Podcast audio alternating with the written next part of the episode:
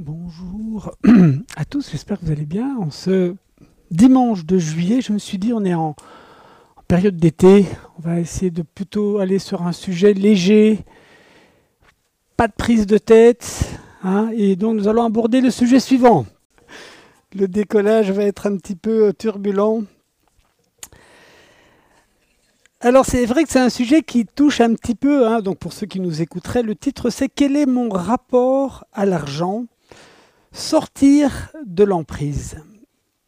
Donc c'est un sujet un peu sensible, effectivement, et, les Écritures nous, nous, en parlent abondamment.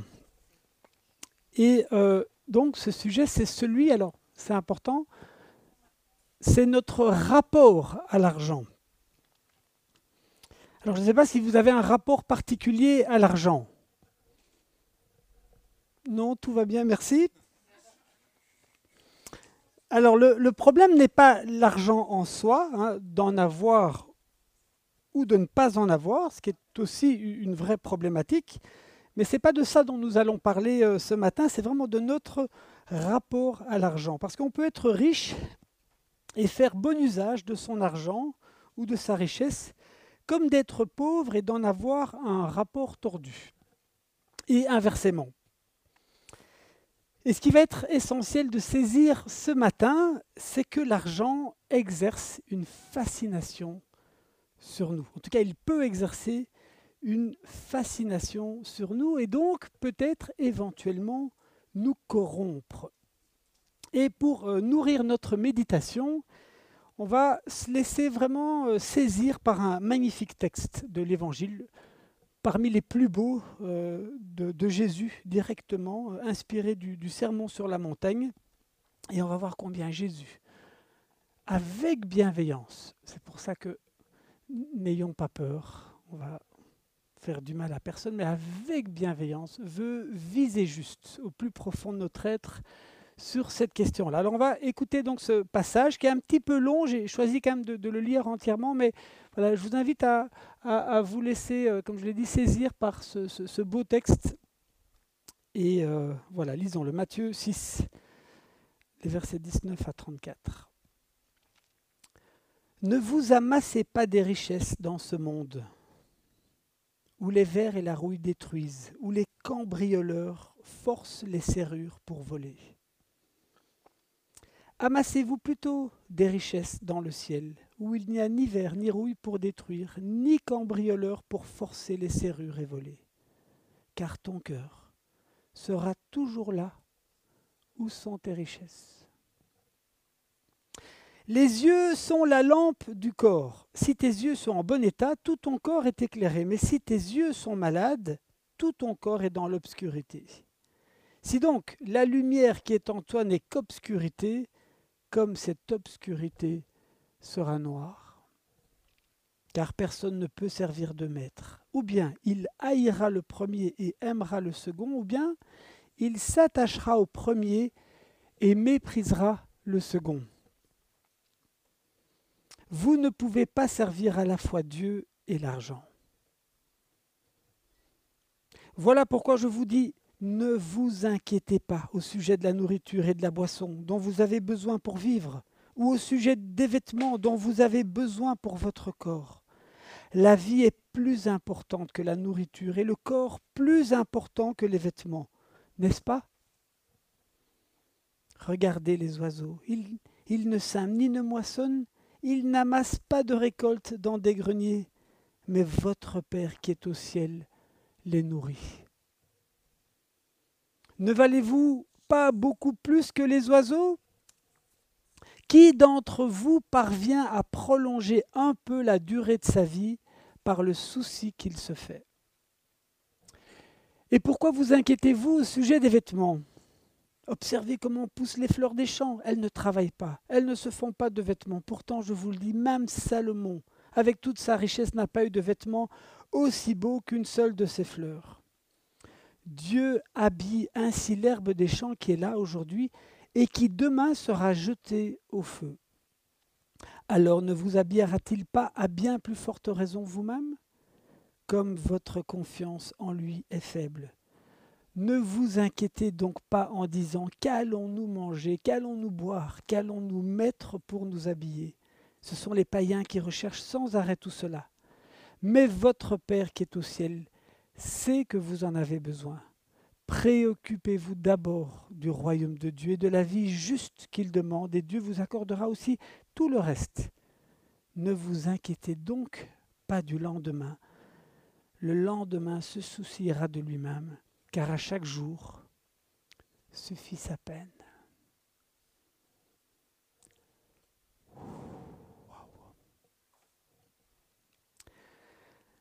Alors pour méditer ce texte, je vous propose euh, trois questions qu'on va voir là ici. On peut directement mettre les trois. Euh, voilà. Comment l'argent nous corrompt-il? Pourquoi l'argent nous corrompt-il? Et comment briser l'emprise que peut exercer l'argent sur nous? Alors le texte est assez limpide, on l'a vu, on le suit assez bien. Il y a juste un petit passage qui est un peu surprenant et qui est un petit peu obscur. En tout cas, la première lecture, regardez, on peut le lire. Les yeux sont la lampe du corps. Si tes yeux sont en bon état, tout ton corps est éclairé. Mais si tes yeux sont malades, tout ton corps est dans l'obscurité. Si donc la lumière qui est en toi n'est qu'obscurité, comme cette obscurité sera noire. Qu'est-ce que ce texte signifie? En substance, c'est pas trop difficile. Si tu es aveugle, tu ne sais pas réellement bouger parce que tu ne vois pas quand bien même il y aurait de la lumière autour de toi. En fait, ce texte parle de l'aveuglement spirituel. Les yeux, c'est notre capacité à discerner ce qui est bien et ce qui est mal.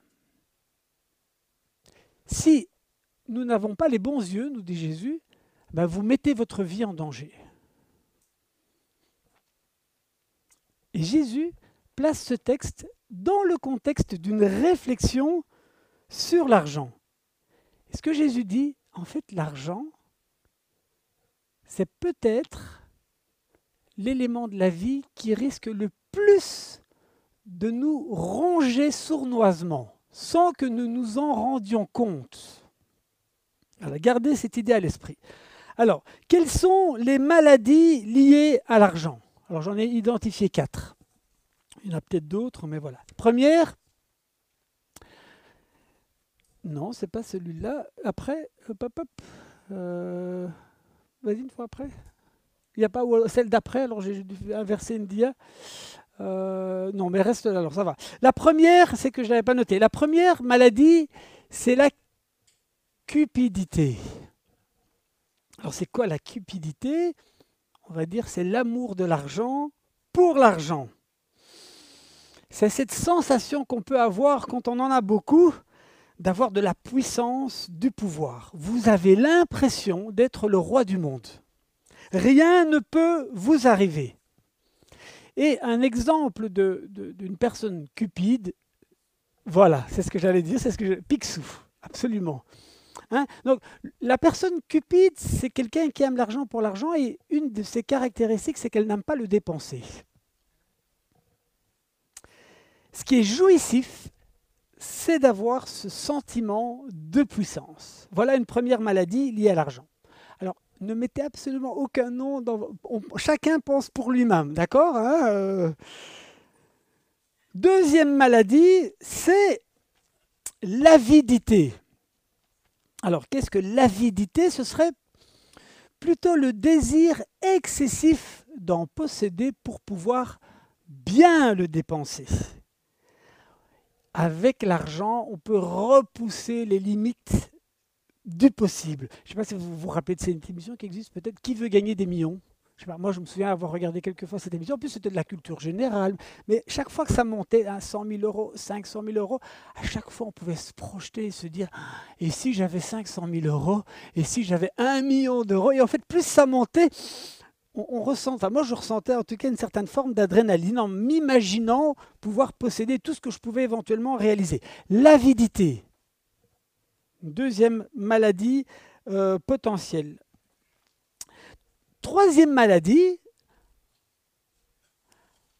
l'avarice. Merci. Alors l'avare, hein, vous connaissez peut-être la pièce de Molière. Hein. c'est plutôt celui qui aime l'argent. Il peut le dépenser, mais c'est plutôt pour pour lui-même, il est plutôt menacé par l'égoïsme. Hein, l'avare, c'est quelqu'un qui n'aime dépenser de l'argent que pour lui, que, pour ce qu'il a décidé qu'il avait envie de dépenser. La vie est quelqu'un qui, peut être, euh, voilà, faire des fêtes pour les autres, il aime euh, dépenser également pour les autres. L'avare, c'est celui qui aime garder pour lui. Quatrième maladie, plus difficile ici, la prodigalité. C'est la propension à dépenser de l'argent sans sagesse au fond, à ne pas mesurer la valeur de l'argent. Et c'est une maladie, hein, c'est-à-dire des personnes euh, qui, au fond, parfois, même, ils n'en ont pas beaucoup et ils ont besoin de dépenser de l'argent pour des choses qui peut-être ne sont pas de l'ordre de, l'essentiel. La prodigalité. C'est avoir la dépense trop facile, un peu une forme de laxisme, où, où on n'est pas dans la prévision, on n'anticipe pas aussi les situations dans, lesquelles on pourrait se retrouver si on dépense trop cet argent. Voilà. Donc retenez la cupidité, l'avidité, l'avarice, la prodigalité. Et voilà que Jésus nous met en garde à propos de l'argent. Attention, il peut nous piéger à notre insu au point de finir par nous aveugler spirituellement. C'est ça l'idée. Moi, cupide, non. Euh, avare, euh, non. Merci. Avide, non. Prodigal, jamais. Bon. Regardez, alors, c'est là on vient à notre texte de Paul. Euh, pour dire que c'est un, thème qu'on revoit souvent dans les Écritures. Certes, la foi en Dieu est une grande richesse si l'on se contente de ce que l'on a. En effet, nous n'avons rien porter dans ce monde et nous n'en pouvons rien emporter. Par conséquent, si nous avons la nourriture et les vêtements, cela doit nous suffire. Mais ceux qui veulent s'enrichir tombent dans la tentation, ils sont pris au piège, ils sont pris au piège par de nombreux désirs insensés et néfastes qui plongent les hommes dans la ruine et provoquent leur perte. Car l'amour de l'argent est la racine de toutes sortes de maux. Certains ont une telle envie d'en posséder qu'ils se sont égarés loin de la foi et se sont infligés bien des tourments. Pourquoi l'amour de l'argent peut-il être la racine de nombreux maux Parce que l'argent est un instrument de pouvoir extrêmement sournois et donc capable de nous surprendre jusqu'à notre insu, au point de pouvoir complètement nous aveugler. On est pris au piège, comme dit Paul. Par exemple, si on prend l'adultère, habituellement, quelqu'un qui va commettre une faute comme celle-là va en être plutôt facilement consciente. C'est là où, justement, avec l'argent, c'est plus sournois. C'est quelque chose qu'on peut ne pas voir. Euh, moi, Cupide, hein, vous connaissez cette phrase de, Louis de Funès, hein, moi raciste, euh, dans, la voiture, quand on lui dit qu'avec Salomon, moi raciste. moi non, je n'ai pas de problème. Mais vous êtes juif euh, Bon.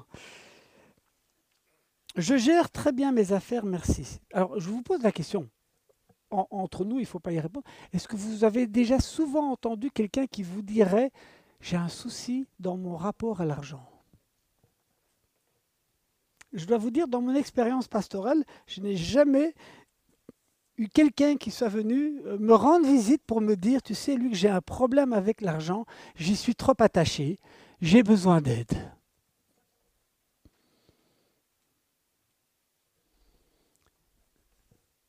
Ça m'est déjà arrivé d'avoir des personnes qui peuvent venir me trouver pour me dire qu'ils ont un problème avec la gourmandise, avec l'orgueil ou plein d'autres choses, la jalousie. Mais avec l'argent, ça c'est habituellement quelque chose de plutôt, plutôt personnel et qu'on garde bien au fond de soi et on aime être au contrôle. Gardons cette idée. L'argent exerce un pouvoir sur nous à notre insu et menace de nous aveugler complètement. Il tue notre capacité à discerner.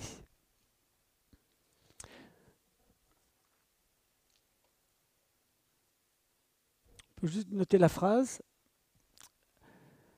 Comment l'argent, tu peux encore cliquer un coup, mon avis, voilà, comment l'argent nous corrompt-il? À notre insu, c'est un serpent rampant qui finit par nous ronger de l'intérieur et nous plonger dans les ténèbres.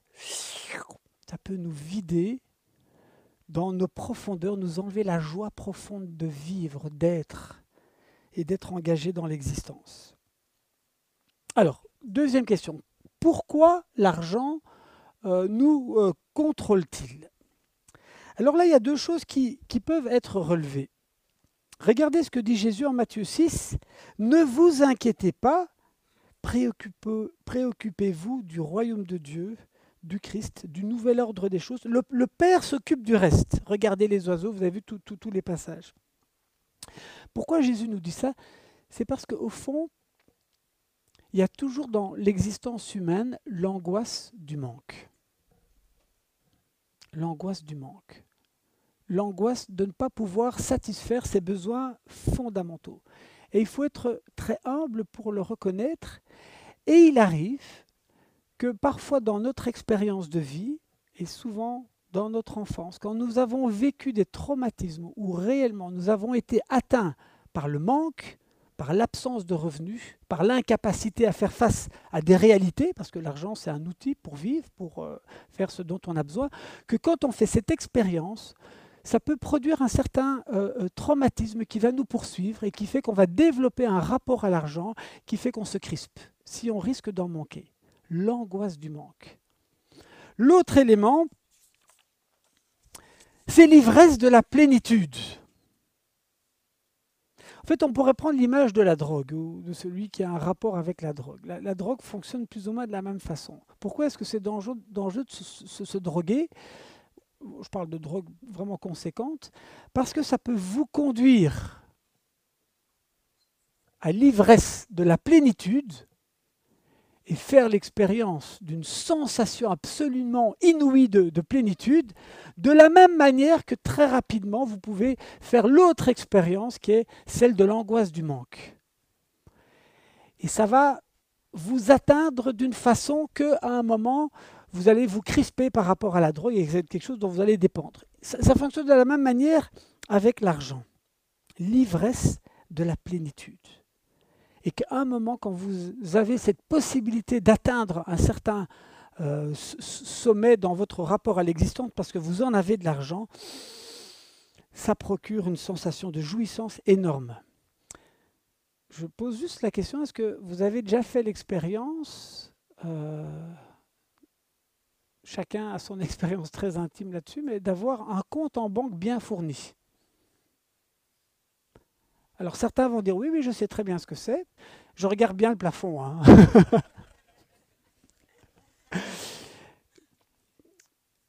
Et est-ce que vous avez eu cette expérience inverse de n'avoir jamais eu de l'argent autour de vous?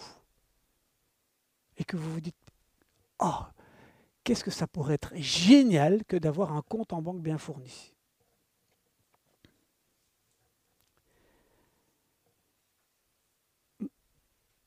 Moi, je sais où je me situe. J'ai dû travailler ces derniers mois. Je me suis interrogé, c'est pour ça que j'en parle aujourd'hui. Luc, c'est quoi ton rapport à l'argent? Et quand je creuse, je vois que ce n'est pas évident j'ai ces quatre maladies. Moi, j'aime beaucoup l'image de la sono, là. Je sais pas, Victor qui, qui voit des petits boutons verts qui montent, et puis à un moment, ils deviennent rouges, et ça, ça veut dire qu'il y a un gros souci. Euh, alors, on, a tous, hein, j'imagine, les quatre boutons, cupidité, avidité, euh, euh, prodigalité et, avarice. On est tous menacés hein, d'une façon ou d'une autre. Alors, y a quand on est dans le vert, ça monte un peu, mais on est encore dans le, raisonnable. Et puis pouf, on, passe dans le rouge. Là, ça devient problématique pour les autres. Parce que quand ça devient problématique, c'est dans notre relation avec les autres. Hein, vous partez en vacances avec des amis, et puis là, à un moment, on peut voir des choses qui sont de l'ordre plutôt de la vie intime. Tiens, quel est son rapport, par exemple, à l'argent? Alors, on a tous voilà, des petites propensions à gauche, à droite, on est des humains, mais il peut y avoir un moment où on se rend compte, oups, ici on est sur un terrain délicat. Et on peut révéler une facette de soi un petit peu problématique. Ça va vous On comprend le principe pourquoi l'argent nous corrompt-il? Ah bah oui, ça peut nous faire descendre dans les abysses de l'angoisse du manque, comme dans le ciel de l'ivresse de la plénitude. Euh, et Jésus, quand même, nous dit clairement, attention, nul ne peut servir deux maîtres. Nul ne peut, car ou il haïra l'un, ou il aimera l'autre, ou il s'attachera à l'un et méprisera l'autre. On ne peut servir Dieu et Mammon. Le sujet ici, c'est un vrai sujet qui devrait nécessiter qu'on y travaille, j'ai envie dire, tout au long de sa vie, mais qu'on prenne au sérieux mon rapport à l'argent. Ça peut bouleverser notre vie, et ça va être le point suivant, d'en être libéré. Voilà. On peut avoir la dia suivante, sortir de l'emprise. L'emprise. Ça nous tient dans nos profondeurs. Et encore une fois, ici on est entre nous, on a chacun notre rapport à l'argent. Le Christ ne veut pas nous pointer le doigt, il veut nous inviter à nous mettre en route vers une autre dimension, entrer dans le règne de Dieu. Pour pouvoir entrer dans le règne de Dieu, il faut être capable de lâcher. Vous connaissez cette image quand j'étais enfant à l'école du dimanche, il y avait, je sais pas, dans les BD Tournesol, pour ceux qui ont connu, il y avait un moment le petit singe là qui mettait, pour parler de ce que c'était le péché, et il met sa main dans le pot pour aller chercher euh, des grains, je ne sais pas tout, quoi. Mais il n'arrivait pas à sortir sa main du pot parce que son poing était fermé. Mais il avait tout, ce qu'il voulait manger dans, dans, dans, dans la main. Ouais, si tu veux sortir ta main du pot, tu, tu dois lâcher. quoi. Il ne voulait pas lâcher. Il était enfermé. Bon, ben voilà. Le défi, c'est qu'on entre dans le... Ça, c'est l'idée de Jésus, c'est toujours la suivante. On n'est on entre dans le règne de Dieu, dans cette nouvelle façon d'être et de vivre, que si on est capable de perdre, de lâcher, d'abandonner. On est crispé, comme quand on est chez le dentiste. Monsieur, détendez-vous. Bon, voilà. Et pourtant, il faut apprendre à se détendre. monsieur, je ne peux pas travailler. Bon, voilà. Dans l'existence, c'est plus ou moins un peu la même idée. Alors, concrètement, comment briser l'emprise de l'argent? Alors, premier élément, osez vous poser la question.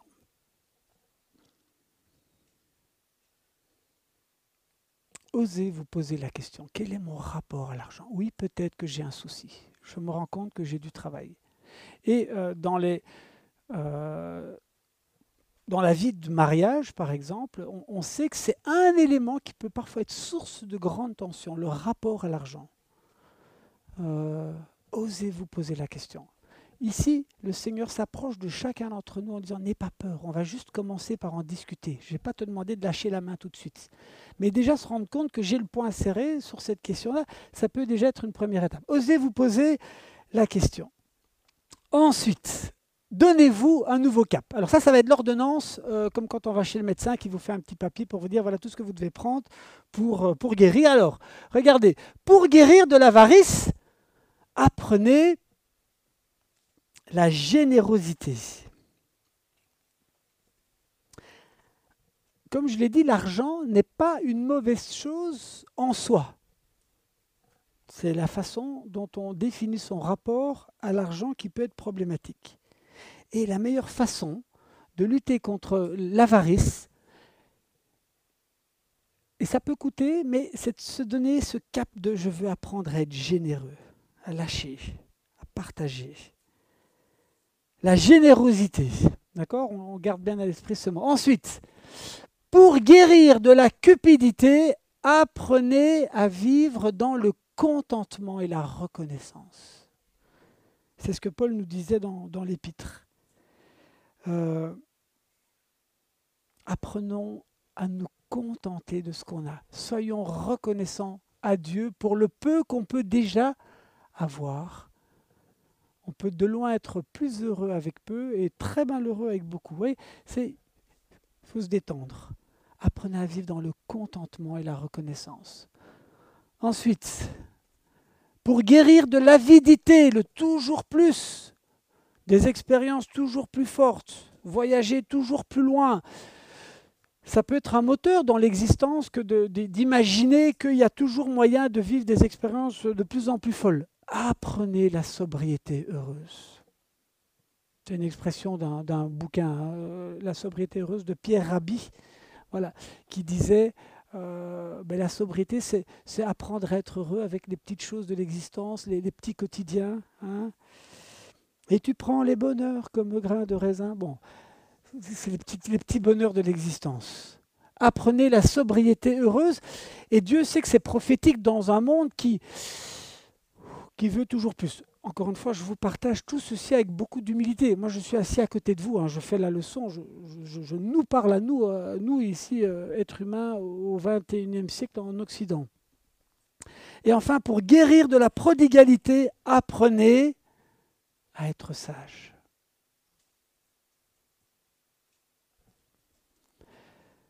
Il est bon parfois de pouvoir dire, j'ai besoin d'aide, je n'arrive pas à gérer mon argent. J'ai une tendance à le dépenser pour des choses futiles, de façon excessive, de façon qui, ne soit pas sage. Bon, il y a de plus en plus, hein, ça par contre, sur le terrain de la prodigalité, c'est le seul terrain où on va voir parfois un coach financier, où parfois on n'a pas le choix, il y a un médiateur de dette qui à un moment vient, parce qu'on se dit, c'est, tu, tu mets en péril euh, tes biens ou les biens de, ta famille. Voilà. La sagesse, c'est l'art de faire les bons choix, d'être, mesuré. Voilà. Encore une fois, chacun avec les petits boutons verts, on a tous des marges, donc encore une fois, on n'est pas tous euh, formatés euh, voilà, il y en a qui ont tendance à être très très économes et, ça peut être bien aussi. Euh, il y en a qui le sont un peu moins et ça peut être bien aussi. Voilà, tant qu'on est dans les petits boutons verts, vous voilà, c'est la sagesse. On est tous aussi différents. Euh, voilà, ok, point suivant, mais c'est pas tout quand même, parce que définir des valeurs, c'est bien, mais on sent qu'il y a quelque chose de plus profond qui est en jeu ce, point serré, il, est parfois, voilà, il est structurellement enraciné en nous. Et ce n'est pas juste la bonne volonté qui va nous en faire sortir.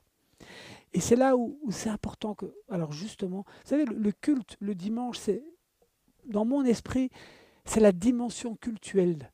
On se rassemble pour entendre une parole, mais on se rassemble aussi et d'abord pour prier, pour venir partager ce repas où le Seigneur nous dit, je suis la profondeur de ta profondeur.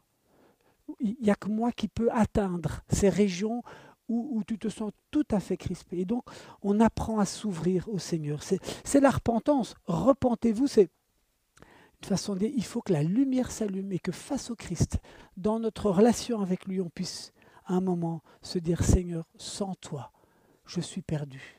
Sans toi, je n'y arrive pas. Voilà, ça c'est la, c'est, la repentance. C'est important que en permanence, nous puissions être face à la parole qui vient nous interpeller et nous mettre en route vers ce, règne de Dieu qui bouleverse toute notre existence et qui nous ouvre les portes de cette vie et, celles de l'éternité. Repentez-vous, car le royaume des cieux euh, s'est approché. Et enfin, la dernière idée forte qui ressort de ce passage de l'évangile de Matthieu, c'est apprendre à vivre par la foi. Alors on pourrait être euh, long pour la définir, cette vie par la foi, mais c'est apprendre à vivre dans la confiance. Vivre dans la confiance, comme l'a dit Daniel dans sa présidence, on ne peut pas tout contrôler. Nous sommes là en tant que chrétiens pour faire ce qui est juste. Faire ce qui est juste. Faire ce qui est bon, vers ce qui honore le Christ.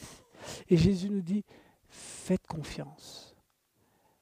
Voilà, ne, vous enfermez pas dans cette bulle du confort, cette bulle de l'argent, cette obsession de l'argent. Voilà. Que nous puissions apprendre à marcher par la foi. Que le Seigneur nous aide chacun dans ce sujet qui peut être un sujet très angoissant, donc beaucoup d'humilité entre nous, mais peut-être, voilà, si vous vous portez un fardeau sur ce sujet-là, n'hésitez pas à aller voir un frère ou une sœur de confiance et déposer le fardeau. Voilà, pour que nous apprenions à vivre dans la confiance au Seigneur Jésus qui s'engage à prendre soin de nous de nos enfants, de notre famille, de notre Église.